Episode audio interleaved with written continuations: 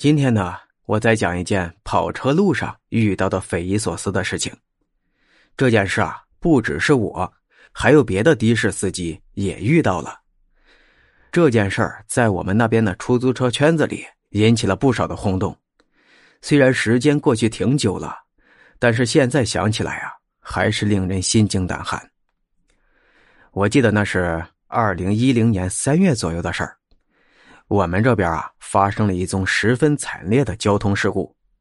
一个二十多岁的年轻女孩，在晚上郊区横过一条马路的时候，被一辆飞驰而来的出租车给撞飞了。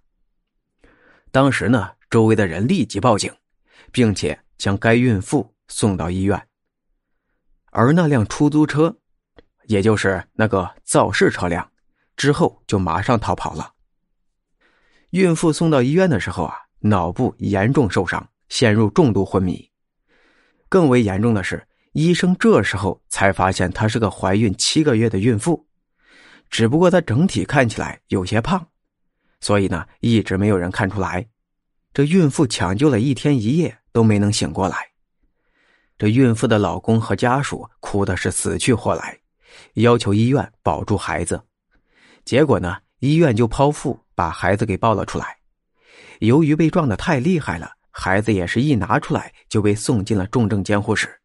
后来挺惨的，这女孩一天之后抢救无效死了，这孩子呢三天之后也跟着去了。这在当时啊引起了全城的轰动，新闻大幅报道，很多好心人士前往看望。当然，还有一件最重要的事我不会忘记说的，就是那辆肇事车辆。一直没有抓到，虽然有目击者有监控，可是最后发现那是一辆套牌的黑车，也就是有些人用报废的拼装车套上出租车的车牌就跑黑车。这种车在我们那边当年挺多的，让我们这些正规的出租车司机都是深恶痛绝。但除非你验他们的发动机号抓现行，否则啥办法没有。这件事儿。就发生在那起交通事故后的两个月以后，由于肇事车辆没有抓到，全城对交警的不满到了极点，交警也是悬赏什么的，却没有什么效果。我们出租车司机也是十分郁闷，因为虽然是黑车，但毕竟是披着出租车的外衣啊，给我们抹了黑的呀。就在那时起，我们出租车圈子开始流行一件事，说有人在夜晚一个人跑车。到了偏僻、灯光昏暗的路段的时候，就会忽然发现后座上无缘无故多了一个人，还是一个女人。但一到灯光和人多的地方，就会立即消失不见。刚开始的时候，我就当是一个笑话，因为出租车司机没话的时候，经常会聚到一起，天南地北的乱侃；有的呢，就是为了哗众取宠，也会神啊鬼啊的胡扯一通。可是没想到。没多久，我自己就碰上了这件令人毛骨悚然的事儿。那天夜里啊，大概十点钟左右，我送一个客人到郊区回来。自从上次那山里莫名其妙的熄火的事儿之后，我再也不敢晚上跑乡下远路了，最多送送郊区，十几二十公里左右吧，再远不去。送完了客人回来，还有十多公里就到市区了。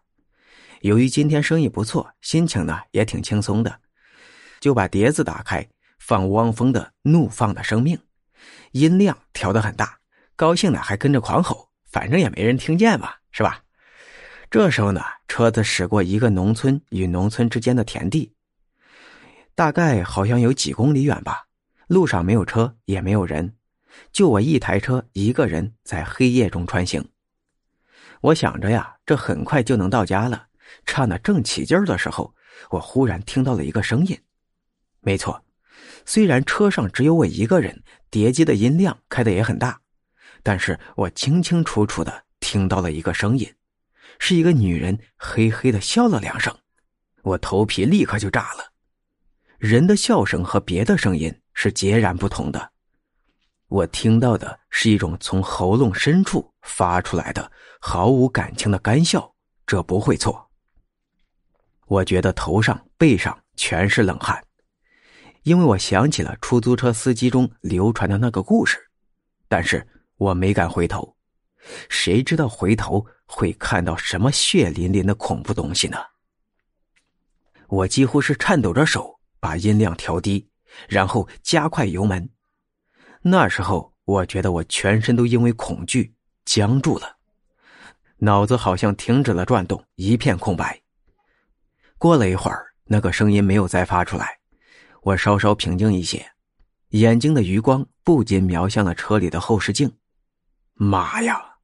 我觉得当时我的头发都竖起来了。后座上真的有一个人影，而且能从头发装束上看出来，就是一个女人。头发上最明显的就是带着一个发卡，有一个轮廓，一眼就能看出来。我觉得我都快要窒息了。嘴里不断的念着乱七八糟的，也不知道对不对的佛经，基督教的、道教的，啥口号都念出来。幸好啊，这时已经到了郊区了，我一狠劲儿踩油门，车子飞速冲进了灯光里。几分钟之后，我再壮起胆子回头看，后面的女人早就已经没了踪影。我出车后的第一件事儿就去找另一个司机老胡。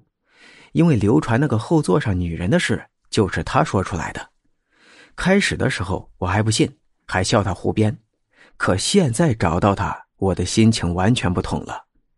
一见老胡，我就揪住他，不让他出车，连忙把昨晚的事情跟他说了一遍。他瞪大了眼睛，嘴巴半天都合不上。好一会儿，他才眼睛里透露着惊恐，说：“